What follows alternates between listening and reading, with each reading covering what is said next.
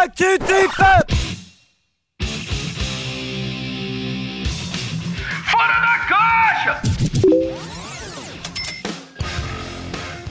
Salve, salve investidores! Está começando mais um podcast Fora da Caixa, o um podcast com ideias de investimento fora do comum no mercado financeiro. Eu sou Eduardo Guimarães, sou sócio responsável pela área de análise de ações da Levante Ideias de Investimentos. Como sempre, estou aqui na companhia do grande Bruno Benassi, especialista de ações na Levante. Hoje temos o prazer de receber o William Wang, ele é cogestor de renda variável na AZQuest, cuida do fundo AZQuest Mid e Small Cap. Vamos falar hoje sobre Small Caps ou até né, por que os fundos não compram só Small Caps. Já até lancei a primeira pergunta, mas antes do Elion responder, é, pedir para ele se apresentar. Seja muito bem-vindo, Elion. Fala, Eduardo. Muito obrigado aí pelo convite. É um prazer estar aqui para falar um pouco mais sobre a ZQuest e os produtos que a casa oferece. É, inicialmente gostaria de parabenizar vocês pelo trabalho. Acho que vocês têm feito um ótimo trabalho junto ao público geral para levar informação de qualidade sobre investimentos aqui no Brasil e democratizar um pouco mais o nosso trabalho. Bom, é, deixa eu aqui me apresentar. Meu nome é William Wang, eu sou administrador de empresas pela FGV e me especializei em finanças com certificado do CFA. Sou sócio e gestor de alguns dos fundos de ações aqui da ZQuest. Atualmente eu toco o Small e Mid Caps, que acabou de fechar com 2 bilhões de reais de ativos sob gestão, e o Top Long Bias, que está tá aproximadamente com 1 bilhão de reais. É, eu comecei minha carreira em 2003, é, trabalhando na Reliance, uma grande gestora de patrimônio aqui do Brasil. E era um ambiente muito diferente do atual, porque os fundos é, diferenciados eles tinham investimentos iniciais muito mais altos que os de hoje. Tinha muito fundo com investimento inicial de mais de 100 mil reais. E hoje, com as plataformas é, de investimento, o acesso foi muito democratizado, com investimentos iniciais bem mais baixos. Né? É, em 2007 eu fui trabalhar na Galhas, uma gestora focada em small caps. O fundo foi muito bem em 2007, mas em 2008 veio a crise imobiliária e o fundo acabou tendo problemas pra, pra, com performance e para honrar seus resgates. Né? Depois disso eu fui trabalhar numa asset coreana, a Mirai, é a maior gestora da Coreia do Sul. E aí depois disso, em 2011, eu fui chamado aqui para Quest, inicialmente para fazer análise de ações e depois fazer gestão de alguns dos fundos junto com o CIO, Alexandre Silvério. Muito bom, Elian. É, passou um pouco da sua experiência aí de mercado, né? E assim, eu estou no mercado desde, desde os anos 2000. Realmente acho que as coisas mudaram bastante. A gente tem hoje, você falou aí, um fundo de mid small caps com 2 bilhões de ativos sob gestão. E curiosamente agora tem um acesso muito mais democrático, né? Os investidores podem investir em FIA, né? Fundo de investimento em ações com valores menores. Puder falar um pouquinho um pouco da filosofia de investimentos, né? Da ZQuest, né? Você falou é, basicamente dois fundos aí que você toca, né? Como que é a, a filosofia de investimentos é, da ZQuest é, imagino que seja aí, tenha bastante análise fundamentalista, tenha bastante velho invest. Explica aí um pouquinho para o pessoal que está ouvindo a gente. Bom, o nosso processo de investimento ele pode ser feito de duas maneiras. É, tanto do, da análise top-down, em que a gente define o cenário macro é, dos, das principais economias do mundo, Estados Unidos, Europa, China, e depois como que essas economias afetam o Brasil e a partir desse cenário macro a gente define quais que são as ações que melhor se beneficiam desse cenário. A parte do processo bottom-up são empresas que deveriam performar independente do cenário macroeconômico. Nós buscamos empresas que possuem capacidade recorrente de geração de resultados, fazemos uma análise detalhada sobre a governança e também sobre a perspectiva setorial. Elas performam porque elas possuem vantagens competitivas sólidas que lhes permitem ganhar market share. Ou então porque há tendências seculares de mudança na indústria que, que façam com que essa indústria cresça acima da economia. Aqui a gente faz um trabalho muito mais detalhado e investigativo. A gente fala com os reguladores, no caso de setores regulados como setor elétrico e concessões rodoviárias. É, falamos muito com os ex-funcionários e funcionários das empresas e também com os concorrentes. Isso porque quando a empresa ela fica listada em bolsa, ela tem o incentivo de ressaltar apenas os pontos positivos, porque o, o management dessas empresas quer que, o, que as ações subam, geralmente porque elas têm ações ou stock options. Mas também é importante conhecer muito bem a cozinha e todos os defeitos e fraquezas que todas as empresas possuem. Muito legal, Well, esse exemplo aí que você deu da, da investigação, né? A gente aqui também faz esse tipo né, de investigação, não vai ficar só falando com o diretor financeiro de empresa, que vai sempre contar história boa, né? Então, é bem legal você, enfim, eu imagino que vocês combinem aí um pouco, né? O top-down, assim, eu acho que o macro deve ter importância né, na análise aí dos setores, mas depois, para escolher a empresa, você, enfim, vai no detalhe e, e presta também muita atenção, claro, na vantagem competitiva. É isso mesmo? Você compara, é, você combina o macro com o micro ou você diria que é mais o micro mesmo, é mais olhar a empresa a fundo? Tem uma parte que a gente tenta combinar, é, quando a gente está mais otimista, é, é, mais fácil de combinar. É, empresas que se beneficiem de um cenário em que a economia cresça, mas ao mesmo tempo elas consigam ganhar market share, então é, esse é um cenário que é mais fácil de você escolher algumas ações.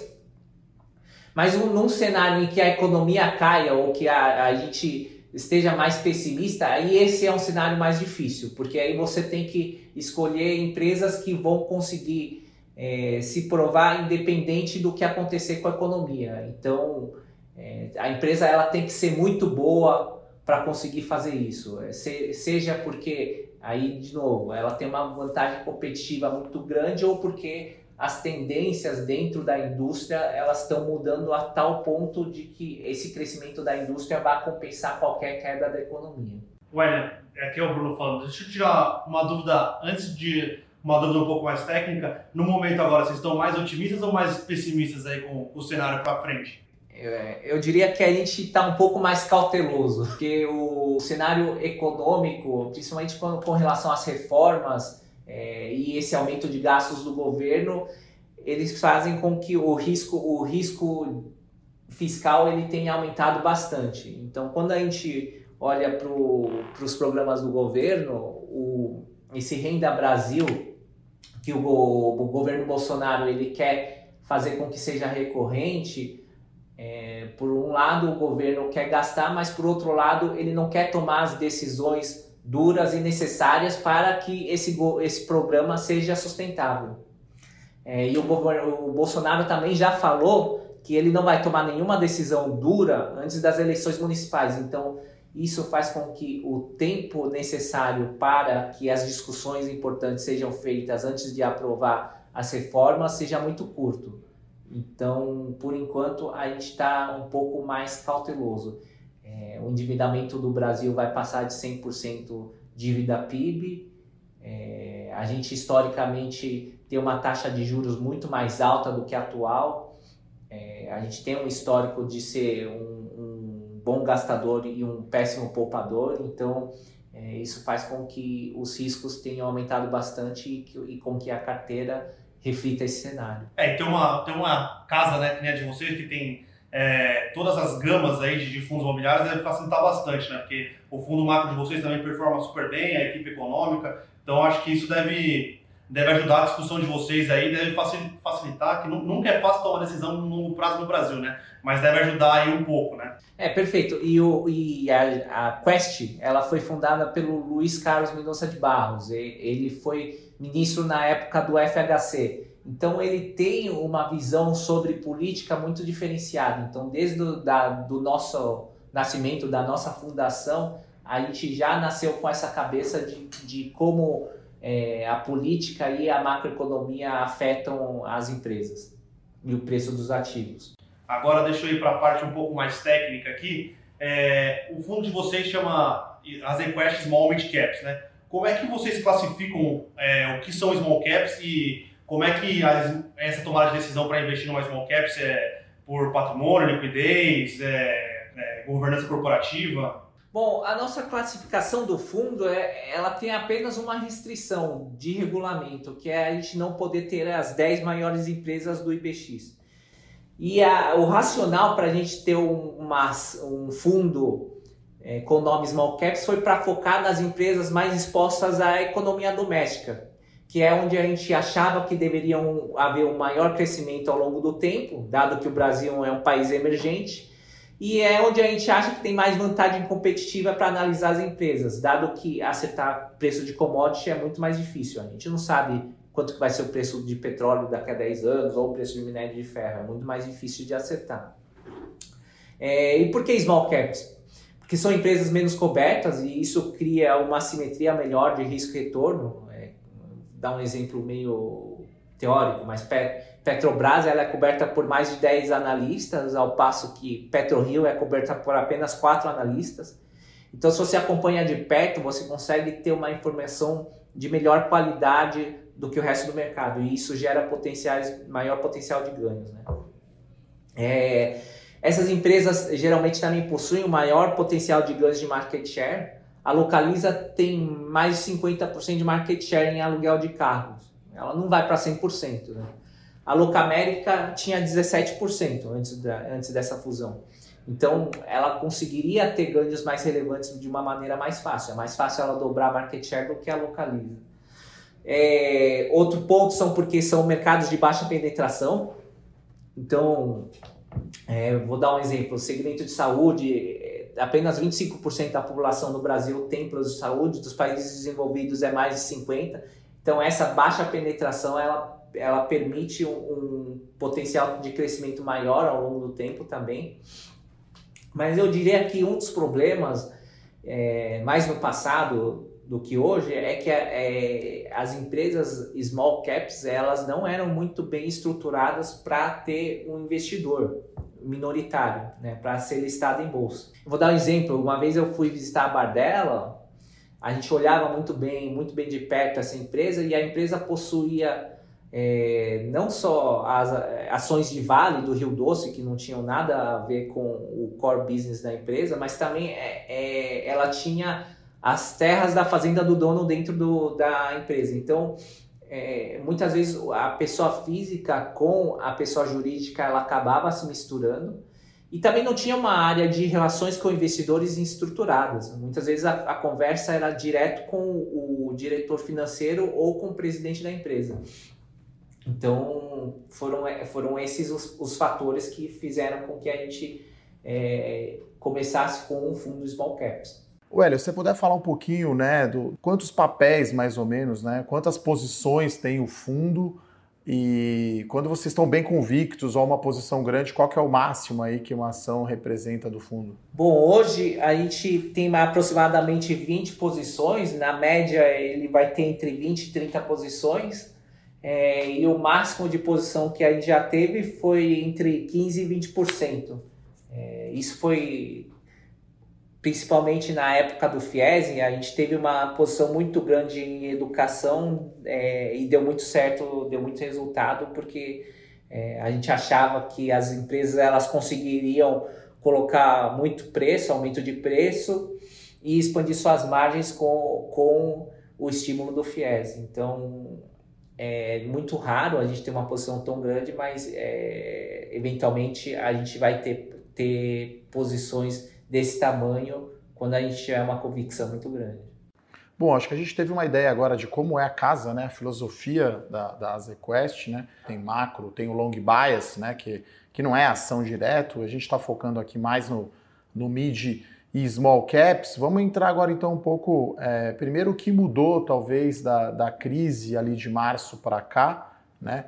principalmente em termos de exposição de risco, e depois vamos entrar em alguns setores aí, empresas que o Elian gosta.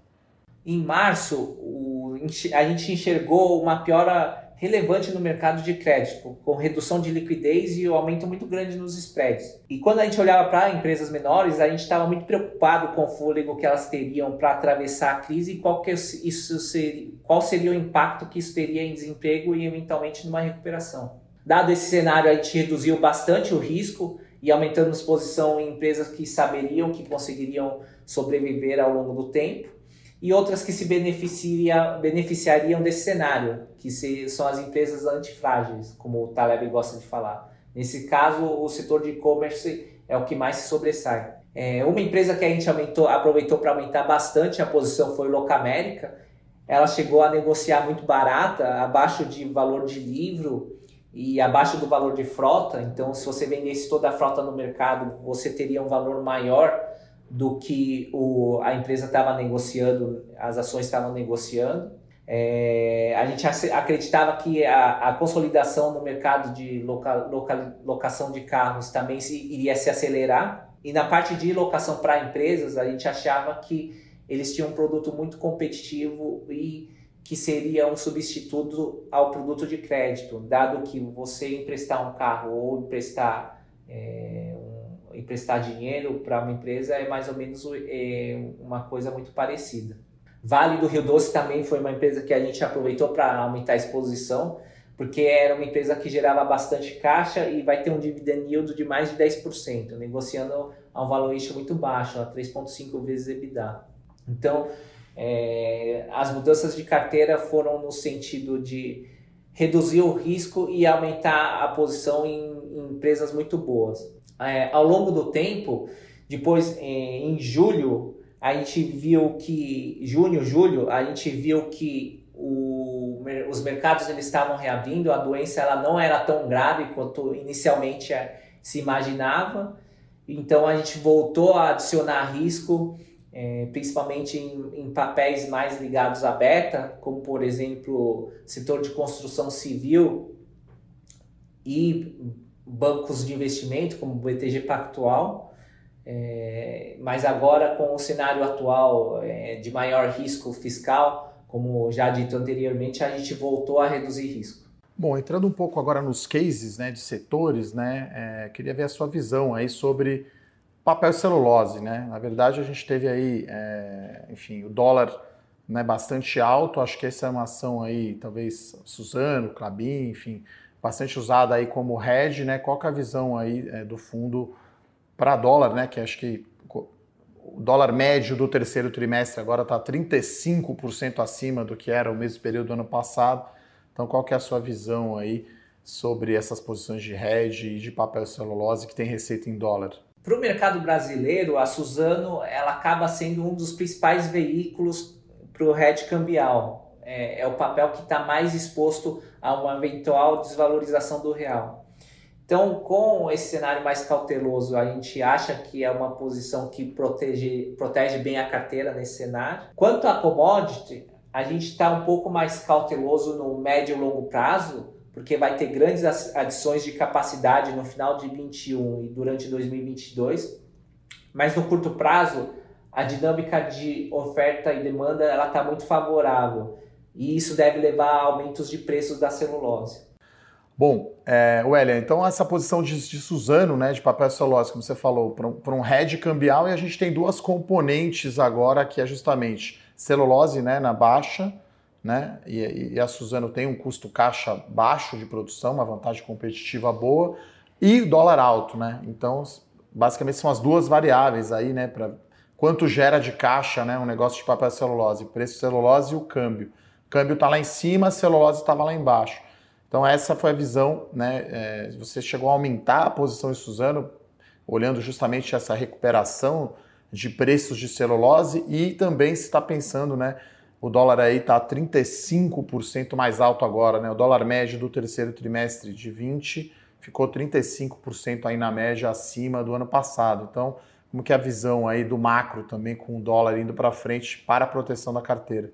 Não, a gente compra mais porque, na verdade, o, o cliente ele não ele quer ter exposição à ação, né? Ele se sente mais confortável em ter a exposição à ação do que exatamente ao dólar físico, é, ao dólar futuro. Então, não é porque a gente gosta da posição, é assim, mas a gente falou assim, é, é um pouco, no curto prazo a gente está otimista, mas no médio e longo prazo a gente acha que tem um risco grande. Então, é, é mais porque o, o fundo não, não, o fundo, o cliente do fundo não está acostumado a ver derivativo em, em, outro, em outros ativos além de bolsa, entendeu?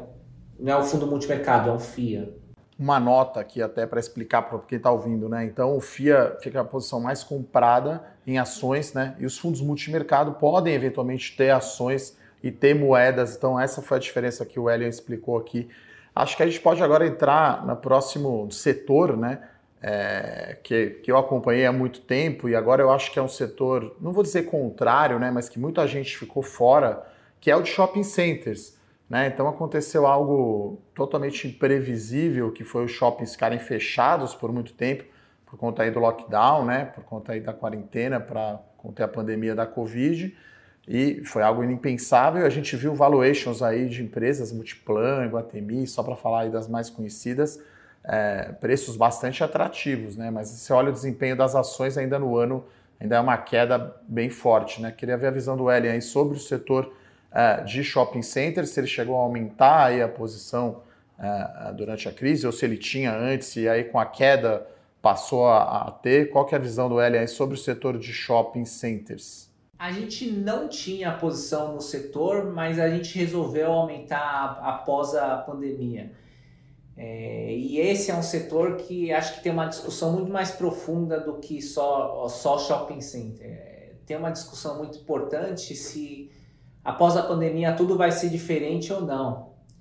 E, na minha opinião, o mundo será muito mais flexível, mas não vai ser totalmente virtual. A gente não vai fazer tudo só pelo computador ou pelo celular. Tem uma parte muito importante dos shoppings que é o negócio de entretenimento, restaurante e cinemas. Então, isso daí é, não consegue ser substituído pelo canal online e tem um valor muito importante no mundo físico, que o mundo online não consegue replicar, que são as experiências, a improvisação e o espaço para causalidades. Quantas pessoas que a gente não conheceu aleatoriamente que foram importantes na nossa vida profissional ou pessoal? Não dá para você chegar e fazer um happy hour pelo Zoom. Ah, vamos marcar um happy hour, uma confraternização, mas todo mundo entra no Zoom aí e vamos conversar. É, é uma coisa muito não natural. Então, é, eu acredito que, é, é óbvio, vai ter mais flexibilidade, mas não vai ser totalmente substituído. E do ponto de vista de finanças, de valuation, a gente vê muitos shoppings negociando abaixo do valor de reposição, que é aquela conta que a gente também fez em Locamérica. Uma vez que para você construir um shopping novo, você gasta mais de 20 mil reais por metro quadrado e agora a gente tem a Aliança negociando a menos de 10 mil reais o metro quadrado e BR Malls a 13 mil reais. Então é um setor que a gente vê como muito atrativo no médio e longo prazo. Well, entrando um pouco mais no detalhe aí nas empresas, né? A gente tem Aliança e BR Malls, que é mais classe média, vamos dizer assim. Você tem Guatemi e Multiplan, que é mais classe A, né? E, e eu sempre né, tinha esse call de pô, Aliança Sonai, juntou, criou a maior empresa, mas eu acho que o momento ainda é mais difícil para os lojistas, né, satélites, vamos chamar assim, os lojistas menores dessa, desses shoppings de mais classe média. Né? Eu concordo contigo que shopping, restaurante, happy hour, né, não dá para fazer happy hour mesmo no Zoom, enfim, tem que ser no bar, né, ou, um restaurante, enfim. Então, qual que é a sua visão aí olhando né, é, Multiplan Iguatemi, JHSF, que talvez seja super luxo ali, e mais Aliança e BR que é mais classe C. É, no curto prazo a gente acha que esses shoppings de mais baixa renda, eles têm uma performance um pouco melhor, porque uma, primeiro pelo auxílio pandemia, né, a população é, mais baixa renda teve maior acesso a esse auxílio, e segundo porque parece que essa classe também estava menos preocupada com o Covid, então eles estavam dispostos a sair mais e ir mais para as lojas. Mas no médio e longo prazo, a gente vê a execução da, tanto da Multiplan quanto do Iguatemi sendo muito positiva, com eles investindo para tentar expandir essa parte de plataforma online e também por eles terem é, acesso a lojistas de melhor qualidade. Então, a vac eventualmente vacância ou perda, perda de lojistas, a gente acha que esses shopping, shoppings sofrerão menos.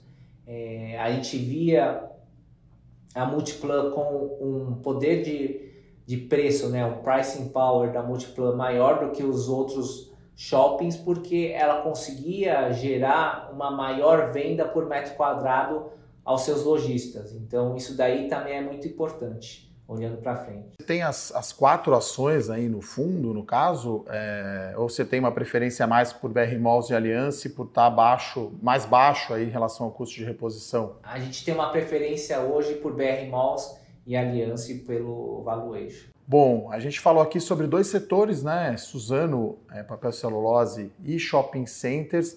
Agora o pessoal sempre fica aguardando aqui aquele bloco né, do mata-mata Vou chamar a vinheta aqui então para o mata-mata com o Ellen Wang, co-gestor de renda variável da Azequest.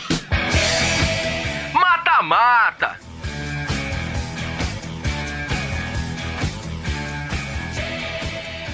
Bom, começando então aqui o mata-mata, aqui colocar o Elian na fogueira no bom sentido, para ele escolher entre duas empresas aqui do mesmo setor Começar com o setor de educação, né? Os novos nomes eu particularmente acho ruim, né? Eu conheço como Croton e Estácio, né? Mas os novos nomes são Cogna versus Aidux. Qual que é a preferida aí do Hélio? Bom, o setor de educação não é um setor que a gente gosta, dado que ele é muito focado na classe C.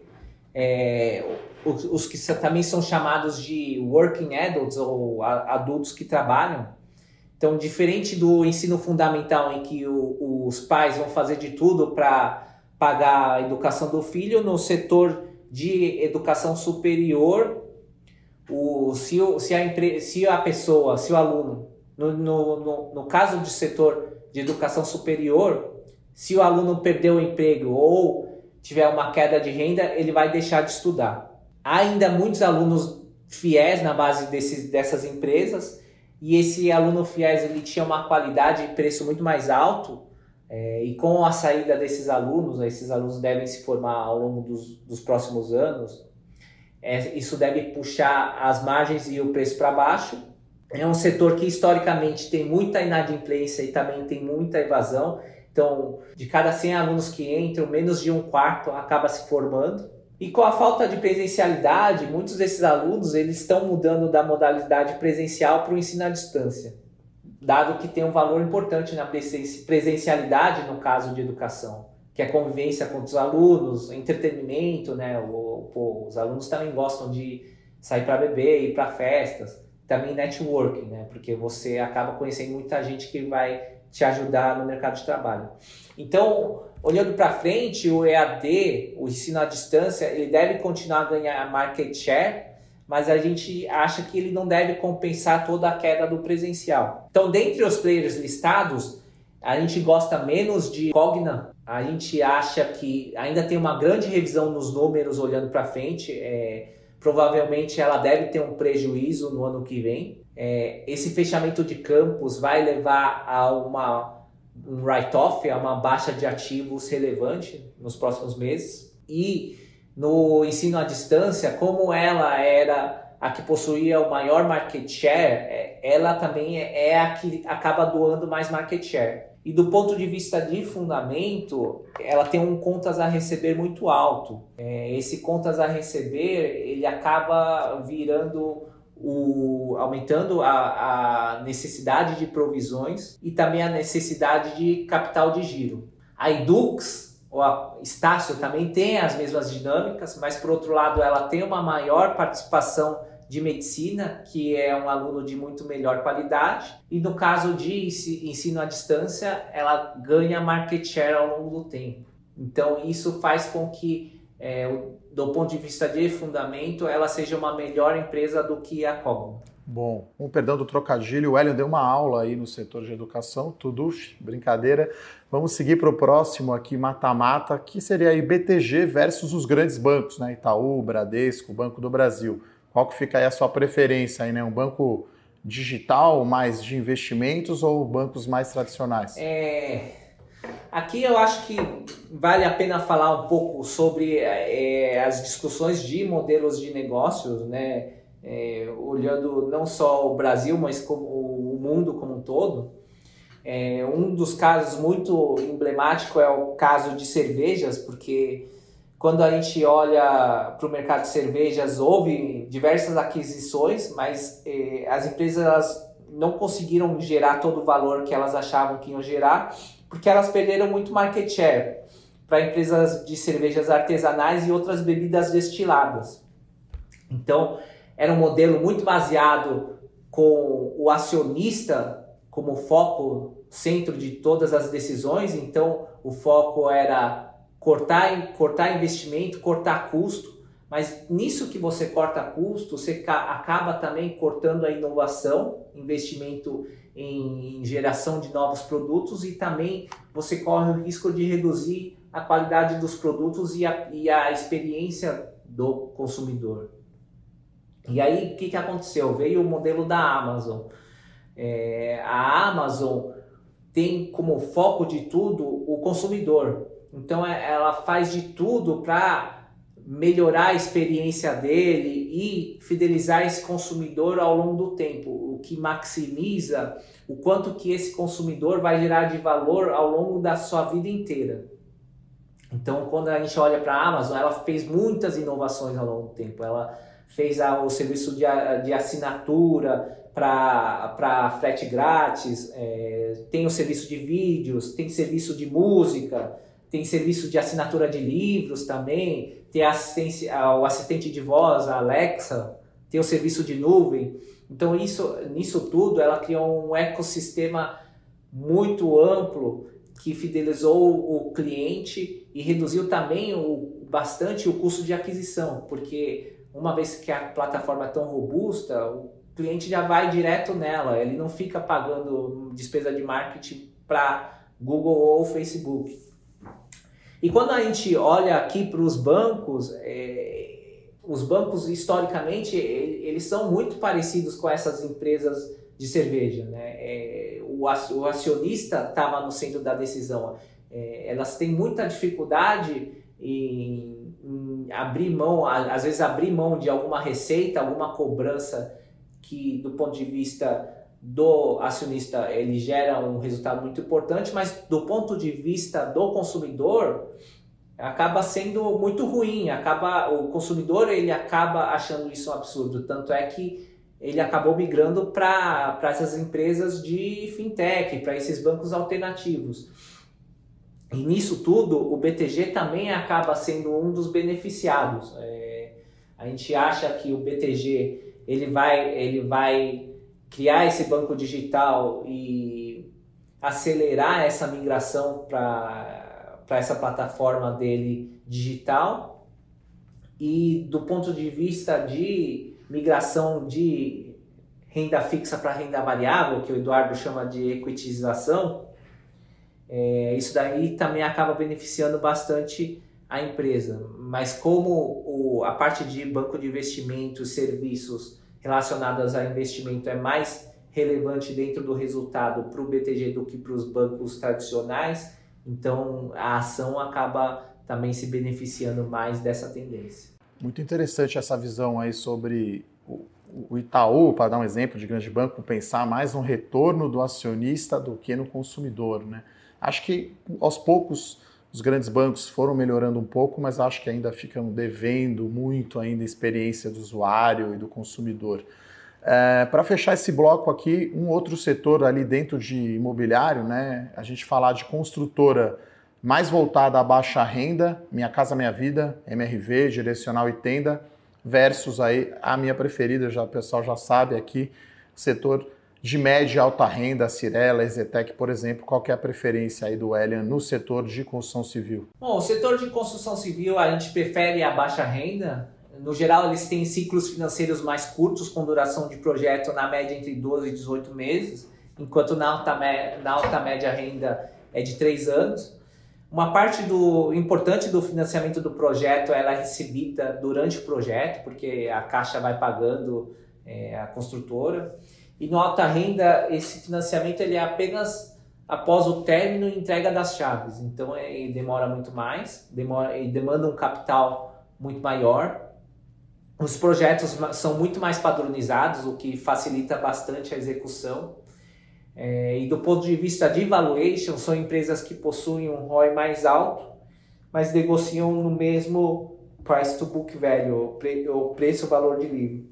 Todo mundo negocia por volta de duas vezes preço-valor de livro, mas a tenda tem um, um retorno sobre capital próprio de 18%, enquanto Cirela e Ezetec são por volta de 11%, 12%. Bom, legal. Acho que com isso a gente fecha aqui o nosso bloco aqui do mata-mata. A gente falou de educação, falou de grandes bancos versus bancos digitais e construção civil. Agora, para quebrar um pouco o gelo, dar uma descontraída, a gente vai para o bloco Vida Fora do Condado, né? né? Vamos ver o que, que o Elian faz quando não está lá na gestão dos fundos da ZQuest. Então, já pergunto aí qual que é o seu hobby, né? Imagino que tem que dar uma, uma relaxada, não vai ficar olhando só a ação o dia inteiro. Quais são os seus hobbies, Elian?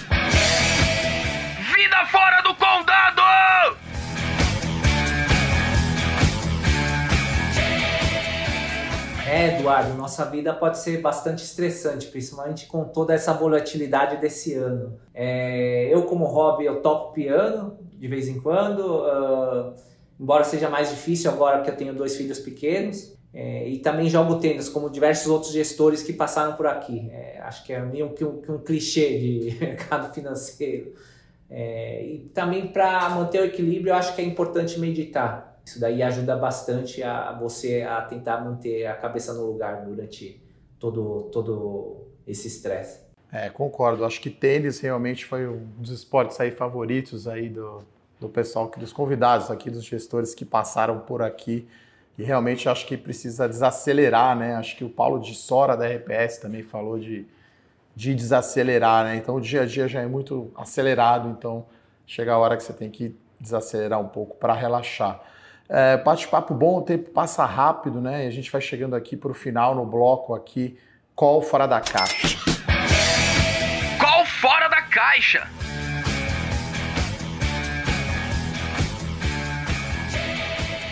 O que, que você reservou para nós aí, Wellen, de qual fora da caixa aí, que empresa, que setor aí você trouxe para a gente? Bom, Eduardo, é, eu guardei aqui Qualicor, porque é uma empresa que já passou por diversos momentos. Recentemente teve uma mudança muito importante. A Qualicorp ela é uma administradora de planos coletivos por adesão, basicamente simplificando, ela é uma corretora de planos de saúde para algumas entidades, como a conselhos de algumas profissões, como médicos, administradores, engenheiros, etc.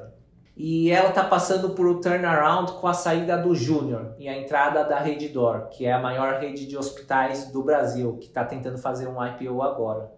A governança deve melhorar bastante, já que o antigo controlador, o Júnior, teve algumas denúncias de corrupção e diversos gastos e aquisições relacionados a ele não geravam valor ao acionista. É, a empresa sofreu bastante nos últimos anos por conta do ambiente econômico e também é, pela dinâmica própria da indústria, em que havia um reajuste extremamente elevado, de mais de 15% ao ano. Esse aumento, quando ele vai se compondo ao longo dos anos, faz com que o, o aumento de preço seja muito, muito relevante para o cliente final e faz com que muitos deles não consigam pagar mais o plano atual e eles acabem tendo que migrar para outras modalidades de planos mais baratos ou então para planos voltados para pequenas e médias empresas. O novo management ele está focado em oferecer outras atividades, o que deve reduzir a perda de clientes e a queda de receita. E o corte de custos do antigo controlador deve começar a dar frutos.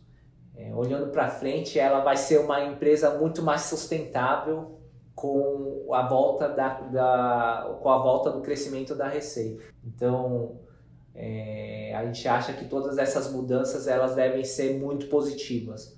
O valuation também é muito barato, ela está negociando a 17 vezes lucro, quando as operadoras de saúde negociam a mais de 40 vezes. Interessante o case de Qualicorp, né? Ano passado acho que chamou muito a atenção aquele era um bônus de retenção de 150 milhões de reais justamente para o presidente lá, que era o fundador, que era o controlador. Você disse ao longo do podcast aqui que vocês olham bastante aí para a governança corporativa, né? Você diria o que, que mudou aí em termos de governança depois desse episódio que realmente deu uma chacoalhada muito grande aí no preço das ações, né, Welly? É, a, saída, eu diria que a saída do Júnior foi o principal, é, dado que, como você mesmo falou, essa remuneração ela foi extremamente danosa para os investidores minoritários. É, e aí, além disso, ele recebeu tudo na cabeça, ele recebeu os cinco, os cinco anos que ele deveria trabalhar de uma vez só. Ele comprou as ações da Qualicorp e depois ele vendeu para a Redditor. Então, quando a gente olha para todas essas atitudes, elas foram muito boas, extremamente positivas pro controlador, mas só pro controlador. E olhando para frente, é, é, o que eu falei, os minoritários eles terão uma voz mais ativa, né? A gente sabe que tem alguns fundos que indicam conselheiros ou ajudam a compor, o conselho de administração. E a Reddor, é, dado que ela quer ser reconhecida como uma empresa pró-mercado, porque dado o elevado nível de valuation que ela quer negociar, então ela também está fazendo tudo certo do ponto de vista de mercado para que o acionista minoritário se sinta confortável. Além disso, a Reddor ela tem quadros quadros profissionais de altíssimo calibre, como o, o próprio Heráclito, que faz parte do conselho. O Heráclito já já foi um, uma pessoa muito importante no Bradesco Saúde, já foi presidente da própria Reddor, já foi também presidente da própria Qualicorp, então é uma pessoa que acaba adicionando muito para a empresa. Muito bom, como o Elian falou, né, a Reddor está para fazer aí o seu IPO, né? Essa mudança foi importante aí de Qualicorp, esse aí o call fora da caixa. Acho que a gente tem só a agradecer aqui a participação do Elian da, da ZQuest. Acho que no final, se puder falar aí onde né, que os fundos estão disponíveis, acho que quem se interessou aí pelo ZQuest Mid Small, que foi o fundo que a gente falou mais aqui, e imagino que vocês também tenham as cartas aí para os acionistas, né, para os cotistas. Então, se puder falar aí onde a gente, quem está ouvindo a gente até aqui puder encontrar os fundos, acho que. Bom, obrigado aí, Eduardo. Foi um prazer fazer esse programa aqui com você. Hoje os, o Small Mid Caps ele está fechado para novas captações. Já faz mais de um ano que ele está fechado. É, e o Top Long Bias está aberto, é, que é o fundo mais flexível da casa, e, e eles estão disponíveis nas principais plataformas do mercado. E se puder dar uma mensagem final aí para o investidor pessoa física aí que está começando a investir em ação, você diria que o que o long bias é um pouco menos de risco? Você acha que o long bias poderia ser um bom início aí para quem está começando? Eu diria que o long bias é uma boa alternativa para compor a carteira das pessoas que estão começando, sim. É um produto que ele tem mais flexibilidade é, se a gente estiver mais otimista, a gente pode aumentar bastante o risco. Se a gente estiver mais pessimista, a gente também poderia, pode proteger melhor a carteira. Então, é um produto bem diferenciado que faz, faz sentido para quem não quer tomar muito risco agora nesse início. Bom, agradecer novamente então a presença do Elian. É, eu sempre deixo uma mensagem final aqui para os investidores que sempre pensar em risco que está correndo, conhecer bem a, a, a, asset, né, a gestora e os fundos, e claro, cada investidor tem o seu perfil. Né? Acho que isso é importante. Alguma mensagem final aí, Bruno? Não, é exatamente isso. É sempre importante para o investidor pessoal físico entender onde ele está colocando o seu dinheiro, né? É, quando está tudo subindo é fácil, né? Mas como a gente viu esse ano aí, é, às vezes não sobe só, né? E aí, nesse momento você tem que saber que você tem que dormir tranquilo, né? Se não dormir tranquilo é porque tem alguma coisa errada aí no seu percentual de alocação na carteira. Bom, é isso então, Elian. Muito obrigado então pela participação. Agradecer o Bruno Benassi, sempre comigo aqui no podcast Fora da Caixa. Se você gostou desse podcast, compartilhe aí com aquele seu amigo que já investe em ações. É isso, muito obrigado, Elian. Obrigado, Bruno. Pessoal, até a próxima. Tchau, tchau. Fora da Caixa.